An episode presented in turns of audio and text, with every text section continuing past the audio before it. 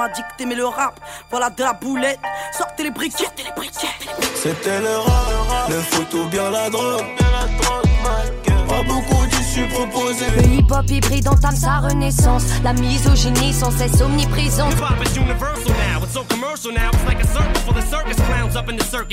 Là où le langage est en permanente évolution, Verlan, Rebeu, Argot, gros processus de création. Chez nous, les chercheurs, les linguistes viennent prendre des rendez-vous. On n'a pas tout le temps le même dictionnaire, mais on a plus de mots que vous.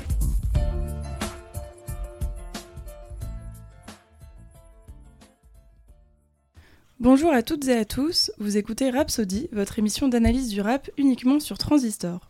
On se retrouve aujourd'hui pour la deuxième partie de l'analyse de Marseille dans le rap français par Clara. Bonjour Clara. Bonjour Lucie. Après avoir retracé l'émergence du rap marseillais dans les années 90, tu nous proposes aujourd'hui de regarder le rap marseillais depuis les années 2010. Voyons donc ce qui a changé, ce qui s'est établi et qui sont les rappeurs majeurs désormais.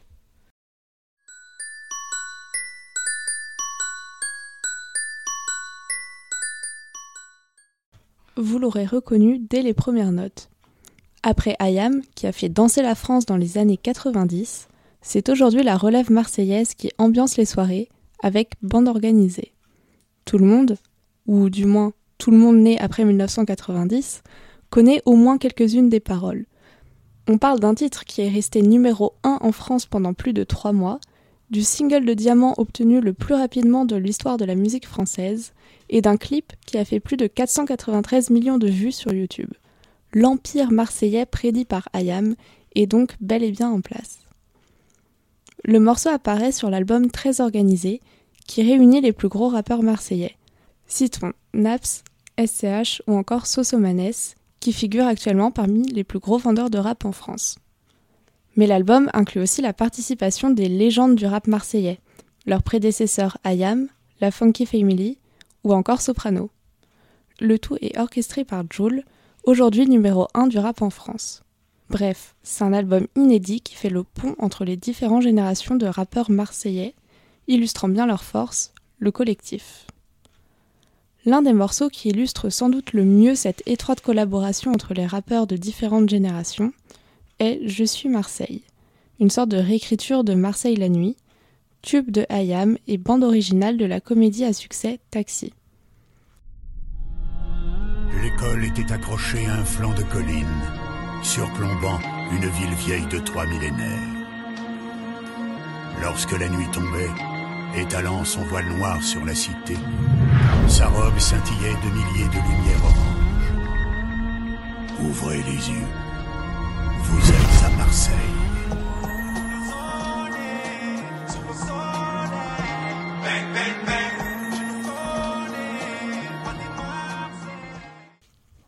L'intro reprend le sample de Marseille la nuit et installe le décor.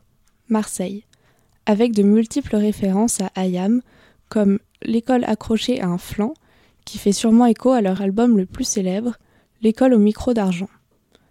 Cette ouverture a quelque chose d'assez suranné, avec ce prologue très théâtral, un procédé courant chez Ayam, mais bien moins chez les jeunes rappeurs marseillais. Ces parties du morceau un peu old school laissent ensuite place à des procédés bien plus actuels, notamment l'autotune du refrain. Je suis Marseille, drapeau hissé comme d'un hit, ça va tirer, on se propage, y'a pas de remède. C'est le 13, organisé, le produit légalisé. Et ouais, dans ma ville, je suis tombé love d'elle. On a zoné, sous le soleil. Bang, bang, bang, tu nous connais, Madine Marseille. Ce refrain autotuné, encore une fois une ode à la cité phocéenne, ressemble étrangement à celui des Bad Boys de Marseille, dont nous avons parlé dans le premier épisode, avec Zoné sous le soleil et Tu nous connais, Made in Marseille. Tout le morceau se construit ainsi sur des jeux de références mutuels. Par exemple, l'Algérino évoque aussi bien les premiers tubes de Joule en parlant de sortir le cross-volet que ceux de Hayam avec une réécriture d'un passage de Marseille la nuit. On bosse avec des couches tard. Et voilà le de la case, on bouge tard, on bouffe La tard. quiche tard, on la pousse. Pour rappel, ça sonnait comme ça dans le tube d'Ayam. Je bosse avec des couches tard, comme carré rouge, la case, on bouge tard, on bouffe tard, autour y a pas de move tard.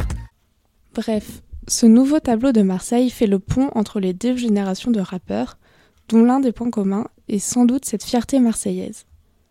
Si les rappeurs émergents revendiquent être les dignes successeurs des groupes des années 90, ils ont une identité artistique bien particulière, façonnant une nouvelle image du rappeur marseillais.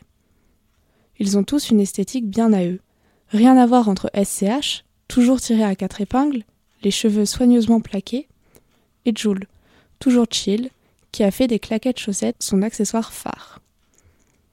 Rien à voir non plus dans leur style musical. SCH assume un timbre grave et un flot saccadé, avec des textes aux thèmes souvent lourds la mort, la violence, la famille.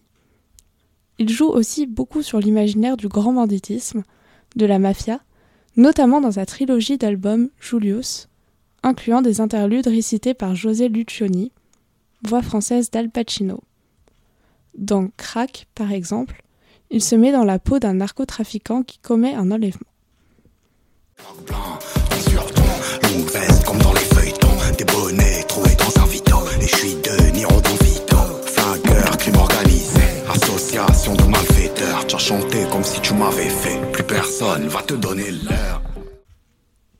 De son côté, Jules propose des morceaux généralement bien plus festifs, au rythme entêtant. En 2020, il devient le plus gros vendeur de disques de l'histoire du rap français, en seulement 6 ans de carrière. Pourtant, il est probablement l'un des artistes de sa génération qui soulève le plus d'incompréhension, souvent moqué et méprisé, à tel point qu'il se désigne lui-même comme OVNI, le titre d'un de ses albums et un gimmick qui revient dans pas mal de ses sons. On m'appelle OVNI. Cette métaphore de l'OVNI est parlante sur plusieurs points. D'abord, Joule est un objet non identifié parce qu'il propose un style nouveau, d'où l'incompréhension souvent suscitée. Il travaille notamment beaucoup sur l'autotune, déjà utilisé dans le rap, mais ici exploité à fond. Cette artificialisation de la voix renforce sans doute le côté ovni. C'est donc un type de rap particulier qu'il fait émerger, étrange pour certains qui ne comprennent pas son succès, puisque les critiques de la presse spécialisée sont souvent négatives. Il répond de manière très simple à ces critiques, en disant en substance qu'il s'en fout.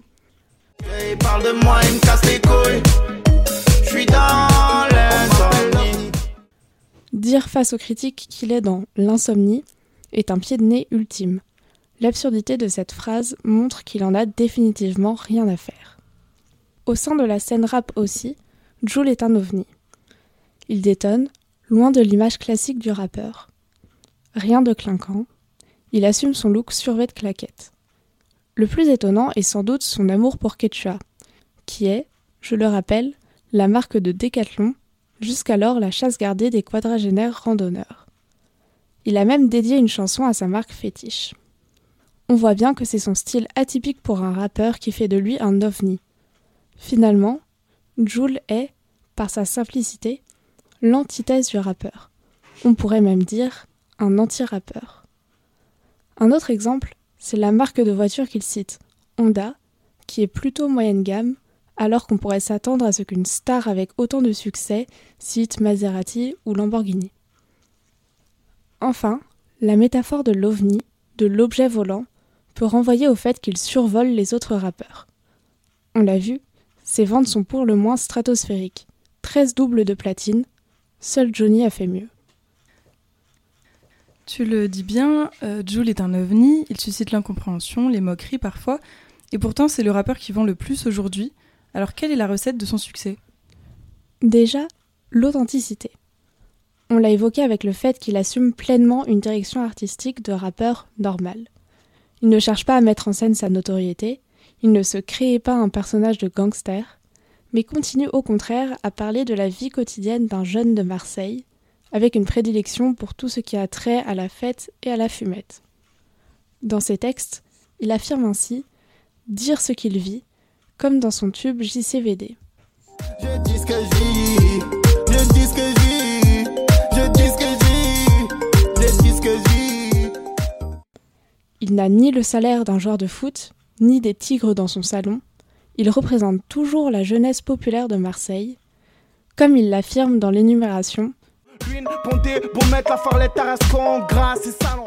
des villes de la région qui ont pour point commun d'abriter des centres de détention. Puisque le reste du morceau évoque les magouilles des jeunes du quartier, par exemple la technique d'écraser des comprimés de doliprane pour faire croire à de la cocaïne et en vendre à des clients naïfs, on peut tout à fait supposer qu'il pense à ses amis qui n'ont pas choisi le même chemin que lui et se retrouvent en prison. Même si ici il ne va pas jusqu'à parler de règlement de compte, le narco-banditisme a fait 47 morts à Marseille l'année dernière. Cette problématique du trafic est donc une réalité vécue par une partie des jeunes. Ensuite, sa proximité avec son public. Il ne fait pas de promo dans les médias, mais n'hésite pas à communiquer directement avec ses fans sur les réseaux sociaux. Ça aussi, c'est une marque de son authenticité, puisqu'il s'exprime directement, sans filtre.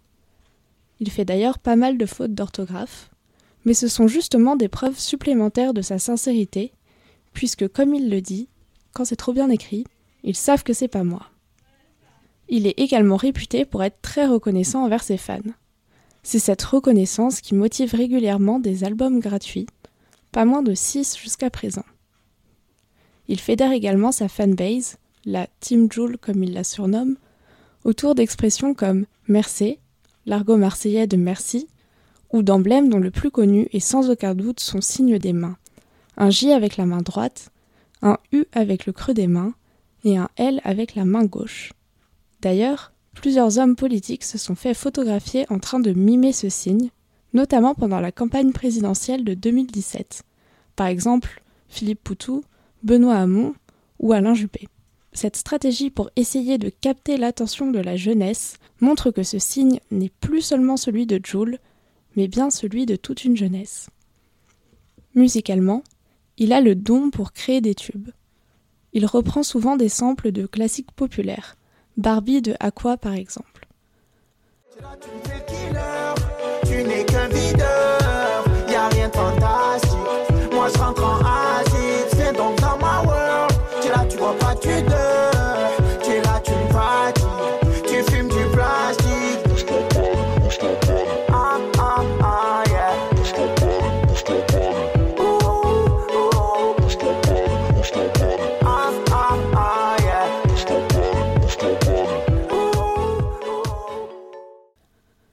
Ce sont des valeurs sûres, qui rendent la chanson souvent d'autant plus entêtante qu'on connaît déjà les sonorités utilisées.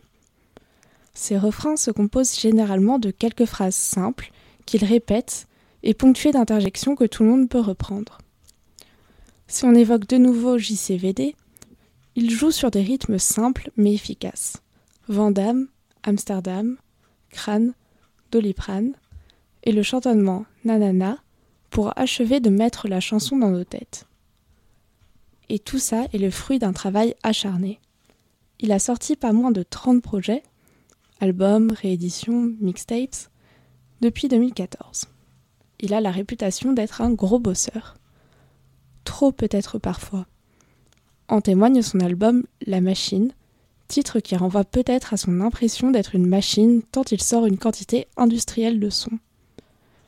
D'ailleurs, sur la pochette de l'album, il est représenté en train de mixer des sons derrière son ordi tel un humanoïde, comme s'il était devenu un robot. Mais la force de Joel, c'est aussi de savoir réunir autour de lui. La métaphore de l'ovni dont on a beaucoup parlé est finalement de moins en moins pertinente, puisque le grand public a fini par se familiariser avec l'univers qu'il a créé.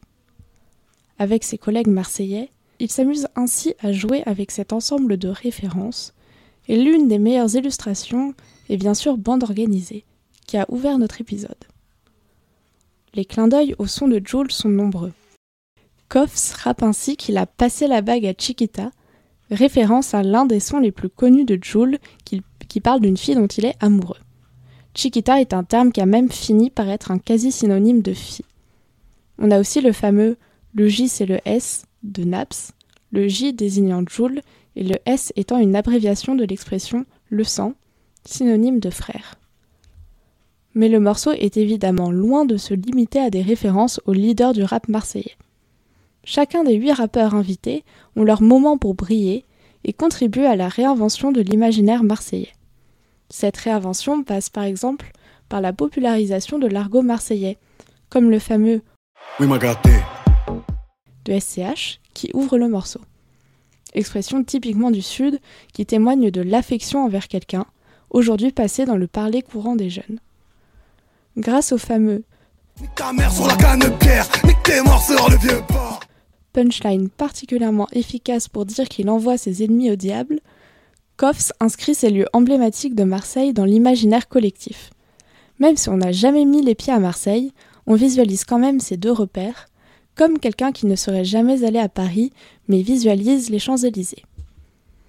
Mais la force du morceau est aussi qu'il ne se contente pas de références uniquement marseillaises. Au contraire, il met aussi au goût du jour de nouvelles expressions, inspirées d'ailleurs. L'exemple le plus frappant, c'est bien sûr Zumba Caféo. Elle s'inspire du refrain de la chanson 75 Brazil Street de Nicolas Fassano et Pat Rich. À l'origine, c'est Samba, Café, Café Carnaval. Sosomanes la transforme en Zumba Caféo Carnaval. Zumba à la place de Samba, peut-être pour se réapproprier une critique souvent adressée à la nouvelle scène marseillaise, celle de faire des musiques de, de carnaval, type Zumba. Le W à la fin de caféo permet de traduire l'accent portugais. L'imaginaire du Brésil revient d'ailleurs beaucoup dans le rap marseillais actuel. Déjà, l'Algerino chantait Jules et Alonso faisaient les louanges de la Célessao dans leurs morceaux éponymes, et dans Je suis Marseille, dont on a parlé tout à l'heure, Alonso chantait tu saurais expliquer cette fascination pour le Brésil chez les rappeurs marseillais? Alors je pense que c'est parce que c'est un pays qui partage finalement pas mal de points communs avec Marseille. Le soleil, la plage, l'amour du foot et de la fête, la réputation d'être parfois un peu dangereux, et son cosmopolitisme. D'ailleurs, on retrouve beaucoup cette dimension multiculturelle dans la scène marseillaise actuelle et dans Bande organisée. Jules chante ainsi en espagnol, Tandis que Naps évoque Marrakech. Ses inspirations méditerranéennes s'expliquent par l'ouverture de la ville sur la Méditerranée. C'est l'une des métropoles françaises, et même européennes, les plus cosmopolites. On estime qu'un tiers des Marseillais auraient des ascendances italiennes et un quart des origines algériennes. Ce multiculturalisme est ainsi l'une des dimensions célébrées dans Bande organisée. Cette ouverture culturelle se retrouve aussi, plus largement, avec l'évocation d'éléments de tous les horizons. Des riffs d'ACDC, le célèbre groupe de rock, aux figures de Zampa et Zizou par Sosomanes, qui incarnent les deux facettes de Marseille. Celle du narcotrafic, puisque Zampa est l'un des derniers grands narcotrafiquants de la ville, et le foot, avec Zidane bien sûr.